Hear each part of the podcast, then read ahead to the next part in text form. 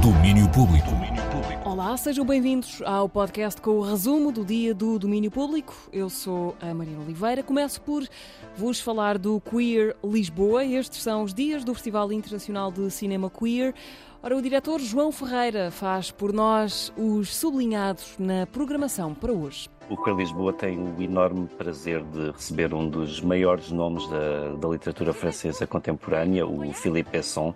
Ele vai estar eh, à conversa com os espectadores do festival e vamos poder conhecer um pouco melhor o autor de entre inúmeros livros do Arrête avec tes mensonges, que foi adaptado muito recentemente ao cinema e que vai ter também uma apresentação hoje às 22 horas na Sala Manuel de Oliveira do, do Cinema São Jorge. Mais putain, pourquoi vous voulez pas me répondre Uh, vamos ter também o documentário Polish Prayers, um, um documentário uh, absolutamente incrível que nos vai falar sobre religião e que nos vai falar também sobre a Marcha do Orgulho na Polónia e vamos conhecer um pouco as complexidades da sociedade polaca.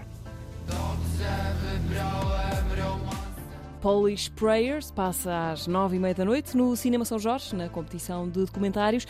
É também lá no São Jorge que vai estar o escritor Philippe Besson, conversa às seis e meia da tarde. Além disso, continua na Cinemateca Portuguesa retrospectiva da realizadora Yvonne Reiner e, de resto, o Queer Lisboa continua até ao próximo sábado.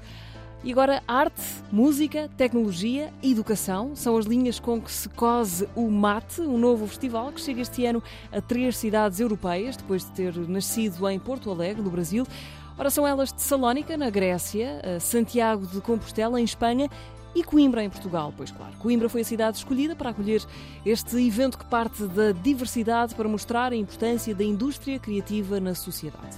A diversidade ela é importante na nossa concepção, ela está facilitando e permitindo com que o ambiente seja propício a novas relações, às novas conexões, ao desenvolvimento de projetos colaborativos e também de novos negócios. Né? O MAT é um evento que se propõe a, a, a proporcionar é, trabalho e renda. E, e, isso é uma realidade da indústria da música, é uma realidade das indústrias culturais e criativas e conseguir que nós possamos conseguir também é, representar para a sociedade de uma maneira geral como é importante a valorização dos profissionais, dos artistas, dos criativos. Ouvimos Aaron Quintiliano, diretor do MAT em Portugal. Ele falou há três na apresentação do festival, esta manhã em Coimbra.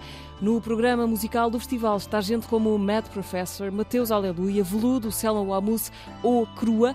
Um cartaz recheado para conhecer-se de 20 a 24 de outubro em vários espaços da cidade de Coimbra.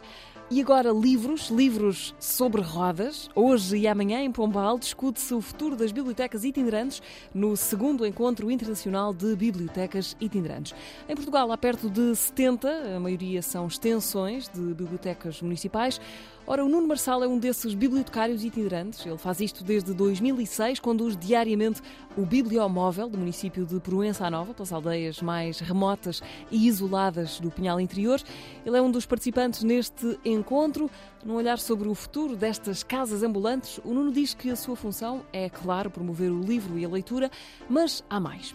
Também podemos contribuir para as novas literacias, sejam elas digitais, sejam elas financeiras, sejam elas qualquer tipo de literacias. E as bibliotecas, sim, também podem ser espaços de encontro, mas também são espaços de encanto, espaços de espanto, espaços para ajudar a ser criativos, espaços para acolher a criatividade, para acolher a liberdade.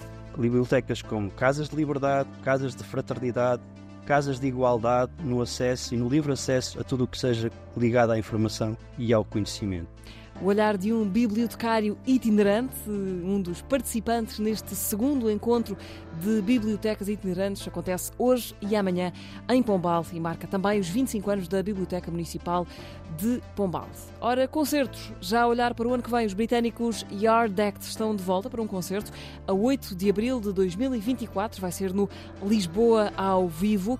Eles vêm cá apresentar o álbum The Overload, editado no ano passado. Bilhetes à venda a partir de sexta-feira. Ora, e a fechar, já tem protagonista a final da Super Bowl do próximo ano. Uh, vai ser Usher a atuar no intervalo da final da Liga de Futebol Americano. Ele sucede a Rihanna, que atuou este ano.